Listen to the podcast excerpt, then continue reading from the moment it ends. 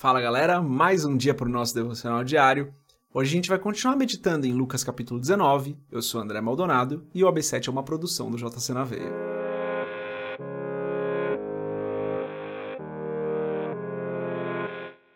Lucas capítulo 19, a partir do versículo 11, diz o seguinte: Estando eles a ouvi-lo, Jesus passou a contar-lhes uma parábola, porque estava perto de Jerusalém e o povo pensava que o reino de Deus ia se manifestar de imediato.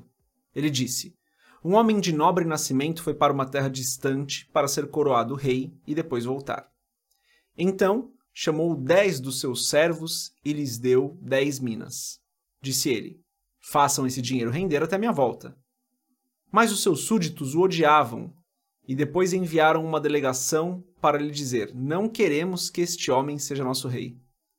Contudo, foi feito rei e voltou. Então mandou chamar os servos a quem dera o dinheiro, a fim de saber quanto tinham lucrado.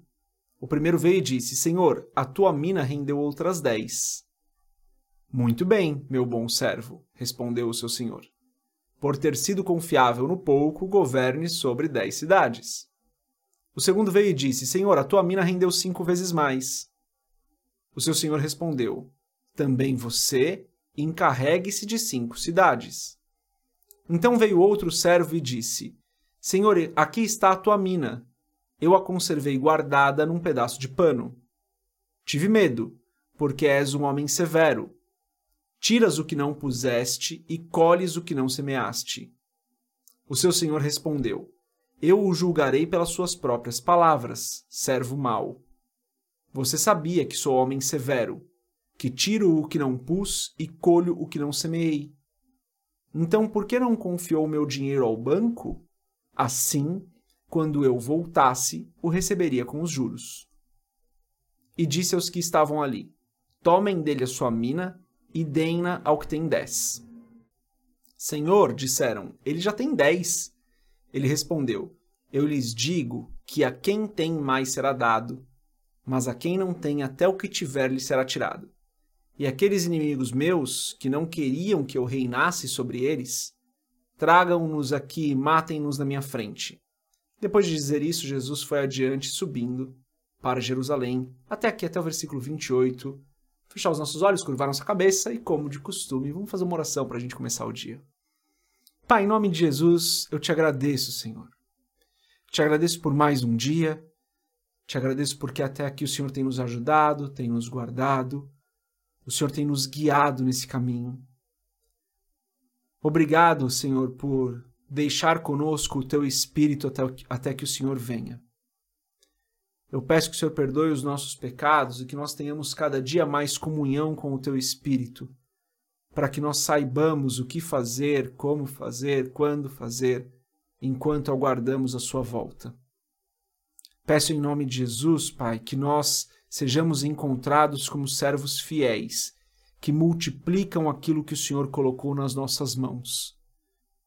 Que no dia da sua vitória, no dia do seu retorno, o Senhor olhe para nós e encontre em nós servos que multiplicaram aquilo que o Senhor nos deu.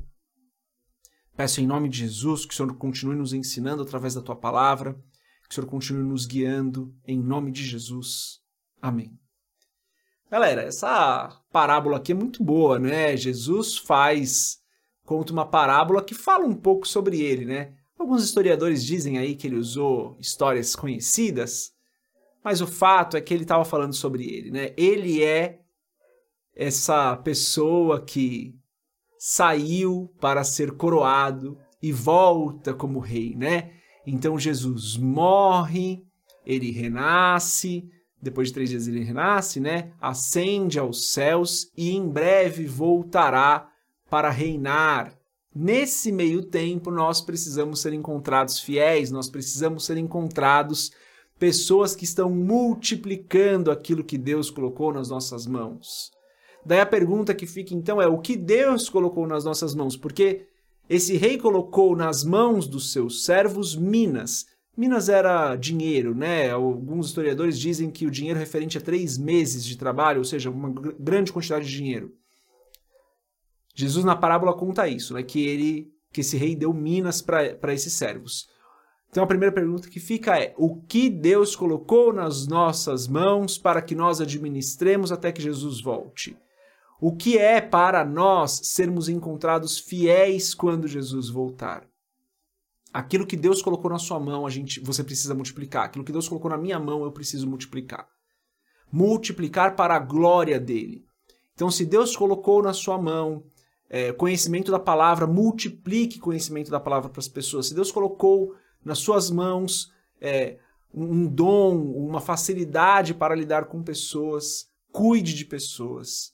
Cuide das pessoas que sofrem. Claro que Deus colocou isso para todos nós, né, gente? Todos nós precisamos amar o nosso próximo, cuidar dos que sofrem. Entendo que algumas pessoas têm mais facilidade com isso. Se você tem mais facilidade de estar num hospital orando pelas pessoas, faça isso, multiplique isso. Faça isso para a glória do Senhor, para que quando ele volte, ele encontre em nós servos que cumpriram aquilo que ele pediu, que multiplicaram os dons que ele colocou nas nossas mãos, que multiplicaram essas minas que ele colocou nas nossas mãos. No fundo, gente, o que Jesus está nos ensinando aqui é que nós devemos nos manter fiéis enquanto ele não volta, até que ele volte, né? Acho que esse termo é melhor, até que ele volte. Precisamos ser encontrados fiéis. Fala sobre perseverança, fala sobre nos mantermos firmes nos caminhos dele, multiplicando aquilo que ele colocou nas nossas mãos. Esse é o pensamento, gente, que nós possamos permanecer firmes, que nós nos desviemos de tudo aquilo que tenta nos afastar dos caminhos do Senhor, que nós nos desviemos do medo que, assim como na parábola, né, o servo por medo não multiplicou as minas, que nós não tenhamos medo, que nós não tenhamos nada nas nossas vidas que nos impede de multiplicar aquilo que o Senhor tem colocado para nós, que nos impede de perseverar nos caminhos do Senhor até que ele volte. Peço que o Espírito Santo fale com você. O que é que Deus colocou nas suas mãos que você precisa usar para a glória dele, que você precisa multiplicar para a glória dele? Esse é o pensamento de hoje, essa meditação na palavra de hoje. Deus abençoe a sua vida. A gente se vê amanhã, se Deus quiser. Paz.